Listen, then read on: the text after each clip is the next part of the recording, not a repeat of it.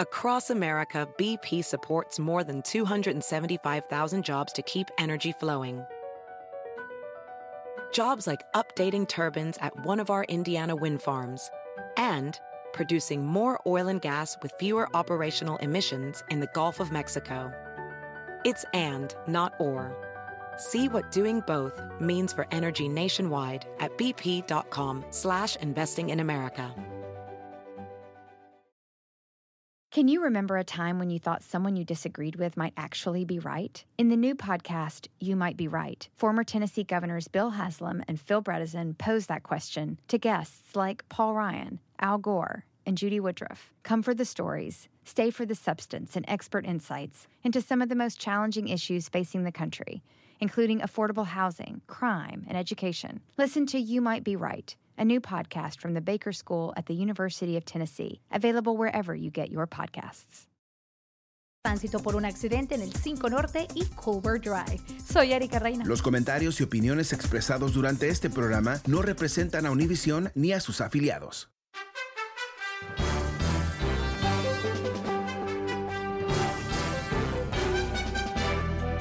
Hola, ¿cómo estás? Soy Fernando Espuelas desde Washington. Muy buenas tardes. Gracias por estar conmigo. Se está concluyendo el juicio, el segundo juicio de impeachment de Donald Trump. Uh, tres largos días de argumentos cuatro días de argumentos en donde eh, de alguna manera el jurado ya estaba decidido, los demócratas por supuesto, de que Trump es culpable y por lo menos una mayoría, si no una supermayoría de republicanos que piensan que lo van a salvar más allá de lo que ha hecho o no hizo, más allá de que ellos fueron ah, víctimas de la violencia que desató Trump. Pero en fin, eso es eh, algo que es lamentable, estamos frente no solamente a un reo presidente, sino un partido que está ah, fragmentado, eh, dividido entre personas que piensan que hay que defender la Constitución y otras personas que se han entregado totalmente al poder. Ah, lo quieren ah, mantener, lo quieren eh, controlar, no quieren eh, salir del poder y están dispuestos inclusive a bueno, a debilitar la Constitución si pueden mantenerse en esas posiciones tan privilegiadas. Um, ese es el tema de mi newsletter de hoy. Si no te has suscrito todavía, uh, Power Daily es mi nuevo newsletter. Hoy pude uh, charlar un poquito sobre mi newsletter um, en uh, MSNBC esta mañana, hablando sobre uno de mis puntos que lo publiqué el otro día en mi newsletter, en donde expongo la posibilidad de que ah, Trump no actuó por más de dos horas, no mandó ayudas al Congreso porque buscaba violencia, porque buscaba, entre otras cosas, ah, crear una situación tan ah, violenta en el Capitolio que le permitiría a él recibir eh, bueno, cierto apoyo en, coparse con más poder, en, básicamente usar una emergencia que él mismo fomentó para eh, apoderarse de las riendas del Estado por encima de su mandato. Eso es mi teoría. Lo escribí en Power Daily hace dos días atrás, lo puse en un tweet ayer y esta mañana ah, me pidió MSNBC que lo, lo charle, ah, que lo explique un poquito más. Ah, si tú quieres recibir esta información antes de MSNBC, lo puedes hacer suscribiéndote en mi website fernandoespuelas.com, donde también vas a ver mi nuevo podcast de este programa. si ahora no lo escuchas en la radio, no, no llegaste a tiempo, lo puedes escuchar cuando tú quieras a través del podcast en fernandoespuelas.com. Pero ahora vamos a volver a las líneas, el número es 844-410-1020. Uh, empecemos con Edgardo. Hola Edgardo, ¿cómo te va? Hola Fernando, este, tengo una pregunta o quizás observación, no sé cómo llamarle. Uh, Trump no pudo haber hecho el todo, el solo todo. ¿Qué pasa con la gente del Tea Party que comenzó a actuar 12 años atrás? Ese, ¿quién está arriba del Tea Party? Ese, ese, ese es mi, mi, mi espina y yo quiero sacar a Ted Cruz, a Ram Paul, a todos los que están ahí eh, el niñito este de Roberti, Rubio y todo eso. Entonces, no, quiero yo saber quién está arriba del Tea Party. bueno, es el culpable de todo lo que estamos pasando para mí. Bueno, yo creo que, que ah, eh, sin duda el Tea Party, recordemos, ¿no? Eh, los republicanos eh, inyectaron dinero y energía detrás de un movimiento que básicamente era la expresión de la oposición a un presidente negro, ¿no? Y, se convirtieron en radicales donde intentaron eh, no dejar a, Obama eh, invertir en la economía, inclusive en tiempos, en tiempos de ah, tremenda ah, eh, recesión. Y, cuando surge el tema de Obamacare, ¿no? se vuelven locos y empiezan a inventar una mentira de que es un sistema socialista y todo eso, aunque fue creado por republicanos, uh, Mitt Romney lo implementó en Massachusetts, pero en fin, no era, no era la lógica, era la emoción racial, ¿no? la reacción a un presidente negro.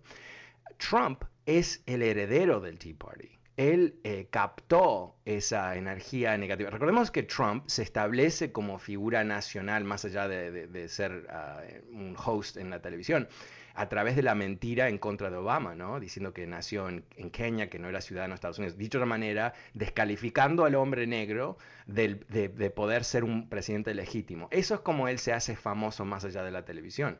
Entonces, él viene arrastrando todos esos sentimientos. Eh, cuando vemos los, supremacistas blancos que fueron los que organizaron el ataque contra el Capitolio, varios de esos grupos, está, está surgiendo mucha información. Eh, ¿Quién son esas personas? Bueno, de alguna manera son parte de esa corriente antiinstitucional uh, que está eh, no simplemente en contra ah, de, de, los demócratas como partido, están en contra de la idea de Estados Unidos como un país multirracial están en contra de la idea de que hay, inmigrantes en este país, están en contra de la idea de una cantidad de cosas que eh, de alguna manera pensamos que habíamos superado esos conflictos, ¿no? Después de Obama y todo el resto, pero obviamente no. Y Trump uh, supo cómo aglutinar todos esos grupos, eh, darles eh, suficiente eh, combustible para que puedan o sea, explotar básicamente en su odio. Y, y, tenemos la culminación de eso el 6 de enero. Pero tu pregunta es interesante. No es que hay alguien por encima del Tea Party. Yo creo que lo que hay aquí es, se, se cruzan dos cosas. Una de ellas es la realidad que el Partido Republicano en las, últimas ocho elecciones nacionales perdió el voto popular siete veces, siete de ocho veces. Dicho de otra manera, el programa de los republicanos, como quieras interpretarlo, no importa, ah, no llega a una mayoría nacional. Eso lo saben ellos. Pero parte de lo que es la base del Partido Republicano es lo que te vengo diciendo, estos supremacistas blancos, estos odiosos, antiinmigrantes y todo el resto. Es más complejo que eso porque hay resentimientos económicos y una cantidad de cosas. Pero en fin, eso es lo que, ¿quién está en el Partido Republicano? Es eso. ¿Y qué le, hace, qué le han vendido a ellos? Que los negros te roban el dinero, que los latinos te roban el trabajo, que los chinos no sé qué te hacen, en fin. Hoy, esta loca Marjorie Taylor Greene, esta congresista de Georgia que está guau, guau, guau, ¿no? Está completamente chiflada eh, introdujo una ley para hacer el inglés el idioma oficial de Estados Unidos. Ah, ok. Eso lo han hecho, ¿cuántas veces lo han hecho los republicanos? ¿Y qué es? Obviamente no se va a aprobar. ¿Qué es? ¿Qué es? Es una señal. Es una señal, es una clarísima señal. Es un, más que una señal, es un tremendo cartel que tú ves en el freeway ¿no? Diciendo, nosotros somos el partido contra los latinos y el resto de mugrientos que vienen de, asshole countries.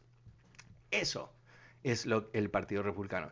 Entonces, lo que tenemos aquí es un partido incapaz de evolucionar su programa, o sin voluntad quizás, de eh, evolucionar su programa político. Ah, está eh, viendo cómo mantenerse en el poder con minorías, dicho de otra manera, eh, creando en algunos casos mecanismos extra ah, legal, pero en otros casos utilizando las herramientas de gerrymandering y otras cosas más para lograr ah, distritos en donde ellos pueden ganar por encima del número de los votos totales. Eso es lo que tenemos aquí y, yo creo que es más preocupante que el Tea Party es cómo el Partido Republicano, el Partido Republicano está ah, distorsionado ah, completamente por, por, lo que ha ocurrido. No digo solamente Trump, Trump es de alguna manera el, resultado de esa distorsión, no necesariamente la gente de esa, de esa uh, destrucción. Ahora, eh, creo que fue el fin de semana pasado, si no me equivoco, un grupo de ex oficiales de las administraciones de Reagan y de los dos Bushes, o sea, los republicanos antes de Trump, se reunieron, gente de mm, cierto alto nivel, ah, para explorar la posibilidad de empezar un nuevo partido, un nuevo partido eh, del centro derecha, o sea, básicamente un reemplazo del Partido Republicano. Ahora, eh, quién sabe si van a avanzar, quién sabe si prospera, no sabemos nada de esto, por supuesto, pero lo que sí sabemos es que el Partido Republicano está quebrado y hay gente como estos que se reunieron, que no quieren ser demócratas, lo entiendo, ah, que no, ya no tienen partido porque son plenamente rechazados por los republicanos que tienen poder. Y, representan un grupo de los votantes. ¿Será un 5% o un 10%? No, no, tengo idea. Pero definitivamente lo que vamos a ver aquí, lamentablemente, es más inestabilidad política porque sé que hay, ah, tengo amigos muy partidarios demócratas que les encantan que los republicanos se están estrellando contra la pared. Yo lo veo de una forma totalmente diferente. Yo creo que cuando ah, tenemos un sistema bipartidario y uno de los partidos está quebrándose, eso crea inestabilidad. Y eso es malo para todos, no es simplemente malo para los republicanos. Ah, muchísimas gracias por tu comentario, Edgardo. Pasemos con Raúl. Hola Raúl, buenas tardes, ¿cómo te va? Ok, vamos con Miguel. Hola Miguel, ¿cómo te va? A mí, oh, oye. Miguel. ¿Aló? No sé qué pasó. ¿Perdimos a Miguel? Ok, pasemos con Carlos. Hola Carlos, ¿cómo te va? Aquí estoy, aquí estoy. ¿Sí me oyes? Sí, te escucho. Ok, mira, sí, mira, este, Fernando, ¿qué pasa con, con, con todos, man? ¿Qué, qué, qué está pasando, ¿Qué? entonces ya cualquiera que, que entre a, la presidencia va a querer hacer lo que quiera, va, va a sublevar, a sublevar a la gente para que vaya y haga desmanes. ¿Qué está qué, qué, cómo, ¿Cómo se le puede perdonar a este? ¿Cómo ese, ese Ted Cruz y ese Marco Rubio son unos arrastrados del... Es lo peor que hay en el Congreso, es lo peor que puede haber. ¿No? ¿Me estás oyendo? Totalmente, estoy totalmente, no solamente oyéndote, pero totalmente de acuerdo. Oye, ese, ese, ese Ted Cruz, eh, el, el Trump lo, lo, lo, lo, le ofendió a su familia, le ha dicho, le ha dicho barbero, le ha dicho de, lo peor, y ahí anda todavía lamiendo las patas al, al, al, Trump. Oye, o, sea, y, y, nuestra constitución qué? Se ha cagado en la constitución este, este presidente. Ok, Carlos, no podemos, Gracias, Carlos. Eh, no podemos usar esas palabras al aire, pero agradezco tu, comentario, aunque eh, un poquito picante para nosotros. Eh, ah, el número es 844-410-1020. Pasemos con Eric. Hola, Eric, ¿cómo te va? Ando, tanto tiempo. ¿Cómo te va? Bien, gracias. ¿De ti?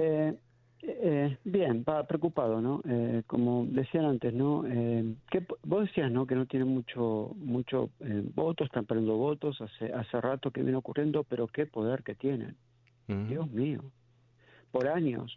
Y no solamente fue, fue el Tea Party, yo creo que tienen que acordarse del Minuteman, cuando estaba George Bush, que estaba en la calle quejándose y que a pesar que George Bush quería una reforma migratoria no ocurrió, no ocurrió eh, bajo, bajo Obama, una posición tremenda.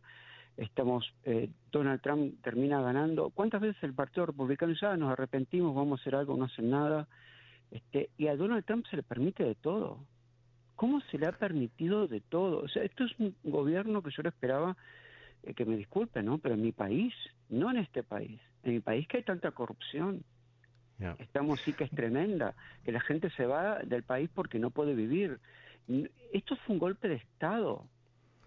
claro, pero, pero, pero, ¿sabes qué, Eric? El, tema eh, es, es, algo que eh, yo creo que suena raro decirlo y para nosotros que venimos de países donde han, habido golpes de Estado nos parece completamente loco. Yo creo que para muchos estadounidenses es tan foráneo la idea ¿no? de que va a haber un golpe de Estado en Estados Unidos que cuando ocurre no lo reconocen. Y no lo reconocen en parte porque fracasó. Entonces como que cierta, hay cierta postura de, bueno, claro, ¿cómo va, ¿cómo va a prosperar un golpe de Estado en Estados Unidos? Excepto que casi, casi. o sea, un par de cositas, un, ajustes por aquí, ajustes por allá.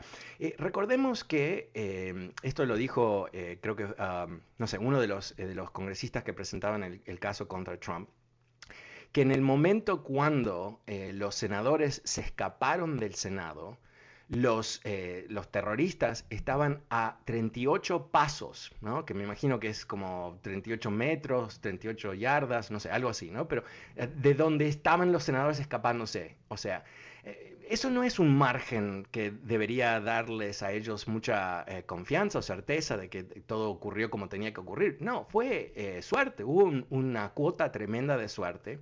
Y pensémoslo, e, este fue el, concepto de este tweet que, te comenté que mandé hace un par de días atrás, que explotó en las redes, dos millones de personas lo vieron y todo el resto.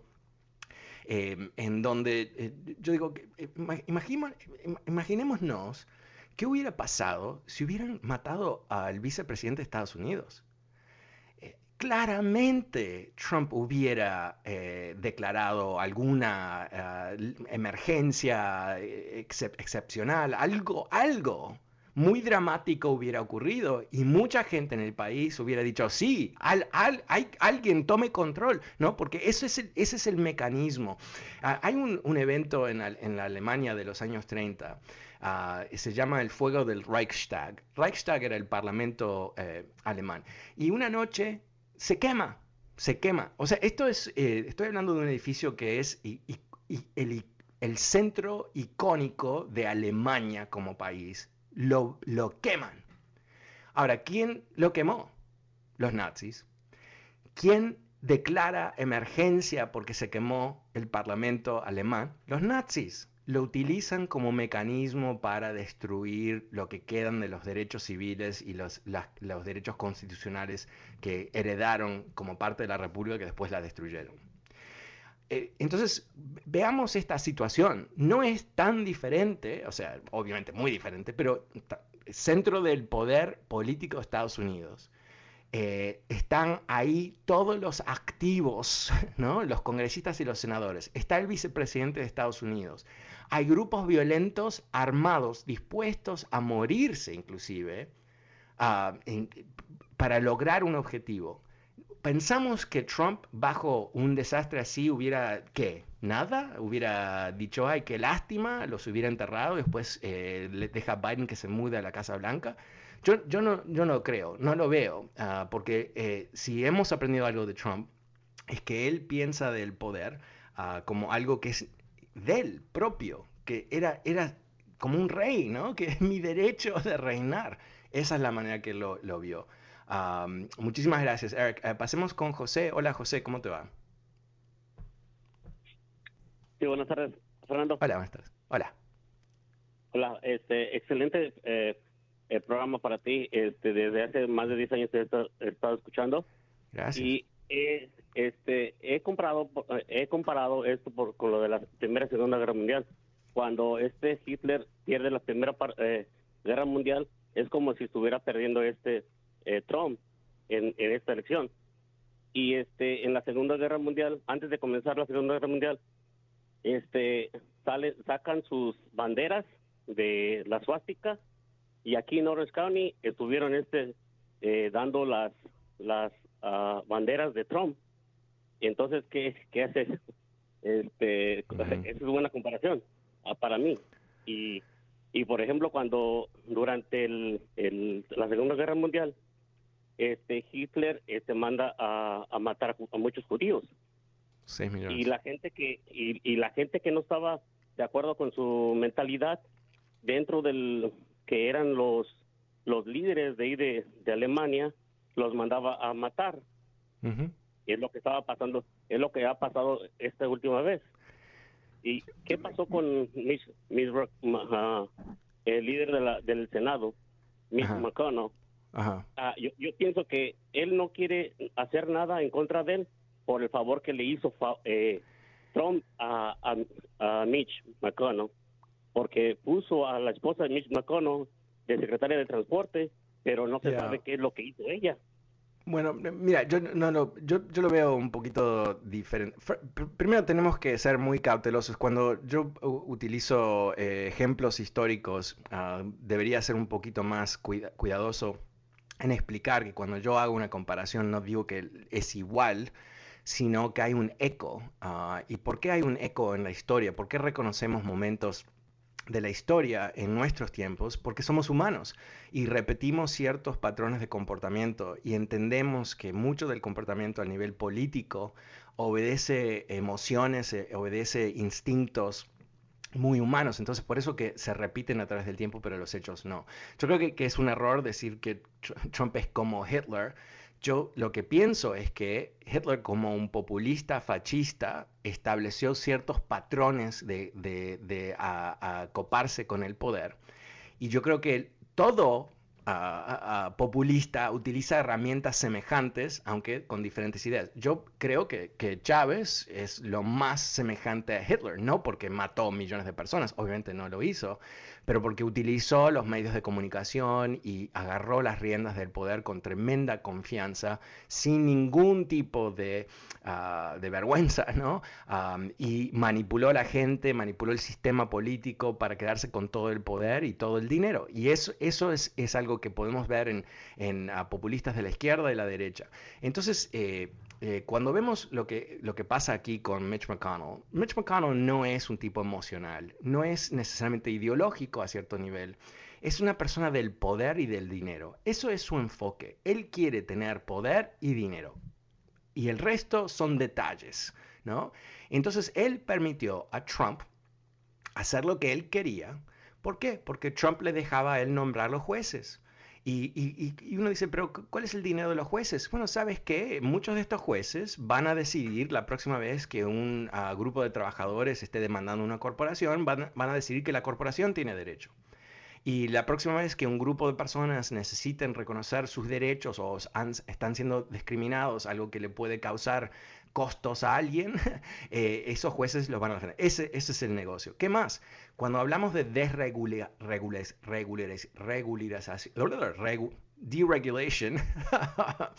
eh, ¿qué estamos hablando? Estamos hablando de empresas que tienen un interés económico. ¿Y cómo logran quitarse regulaciones las empresas? ¿Sabes qué? Van a Mitch McConnell. Ah, van a un sinfín de personas y ponen plata sobre la mesa y ¿qué logran cambio de las regulaciones, ganan más dinero invirtiendo. Entonces, ese es el, triste, la triste realidad, ¿no? Más allá de la ideología y más allá de los partidos, de lo que ocurre aquí, en Washington. Y eso es eh, algo que distorsiona la democracia, obviamente, porque no todos tenemos un millón de dólares para cambiar las reglas. Eh, gracias, José. Pasemos con Homero. Hola, Homero. Buenas tardes. ¿Cómo te va? Ah, buenas tardes, Fernando. Gracias por invitarme. A ver si alcanzo, a, porque son varias cosas las que quiero decir. Ah, oh, ok, céntrate sobre una, por favor. Sí, sí. Ah, ah, bueno, la más importante para mí, porque espero no no me no me malinterprete. Okay. En su en su este newsletter de Power Daily ah, está la opción gratis y está la opción de paga. Ajá. Pero para mí es muy importante y, estoy seguro que hay mucha gente que se pregunta esto. Ah, ¿Por qué? Porque para mí es muy importante que usted siga aquí en esto, pero usted necesita generar dinero, porque si no, hay que vivir. Entonces, para mí me es importante saber si yo pago, sí va a recibir dinero usted, porque yo lo necesito ahí, porque es el único que defiende la gente. Los demás ahí no salen con que, ah, yo, yo soy neutral y eso a mí no me sirve. No, bueno, eh, gracias por tu inquietud. Ah, definitivamente em, el periodismo cuesta tiempo que tiene que compensarse. El newsletter hay dos opciones, una es gratis y otra es paga. Eh, son 5 dólares al mes, no es muy caro. Ah, y el dinero va a mí, obviamente tengo que pagar los costos de todo lo que vienen con, con hacer eso, ¿no? Pero, eh, y también, ¿por qué pagar, no? Por, bueno, por ahora todo lo que presento es, es gratis, pero ah, a partir de un mes... Ya, bueno, gracias, gracias. Ah, pero a partir de un mes... Usted sí, nos sirve allí y hay otros que nomás cobran sus cheques y no sirven de nada y ahí nomás hablan. Pero a usted, al menos es mi, mi percepción, ah, sí me sirve que usted siga en esto. Entonces, que usted para eso necesita dinero. Eh, te tengo que contratar como mi agente de marketing y ventas porque realmente me estás ayudando enormemente. Te, te, agradezco mucho. Mira, eh, esto es muy sencillo, ¿no? Eh, yo produzco mi propio programa, produzco mi newsletter, yo creo contenido y obviamente tengo que buscar cómo rentabilizar ese contenido. Uh, una manera es a través del newsletter, hay otras maneras más y eh, obviamente estamos en, frente a un, un nuevo momento donde em, las grandes empresas de medios eh, están muy enfocadas sobre cómo rentabilizarse y ahí es donde sale la mala programación y todo eso porque tiene ratings, ¿no? Y cuando hay alguien que, como yo, eh, hay muchos como yo, pero que creamos contenido muy específico en el ámbito político es más fácil, ah, es más difícil rentabilizarlo. Pero en fin, pero te agradezco mucho a, todos, ya que hicimos este tremendo comercial no ah, planificado. Si quieres suscribirte a mi newsletter, lo puedes hacer en fernandoespuelas.com. Muchísimas gracias por acompañarme. Hasta el lunes. Chao.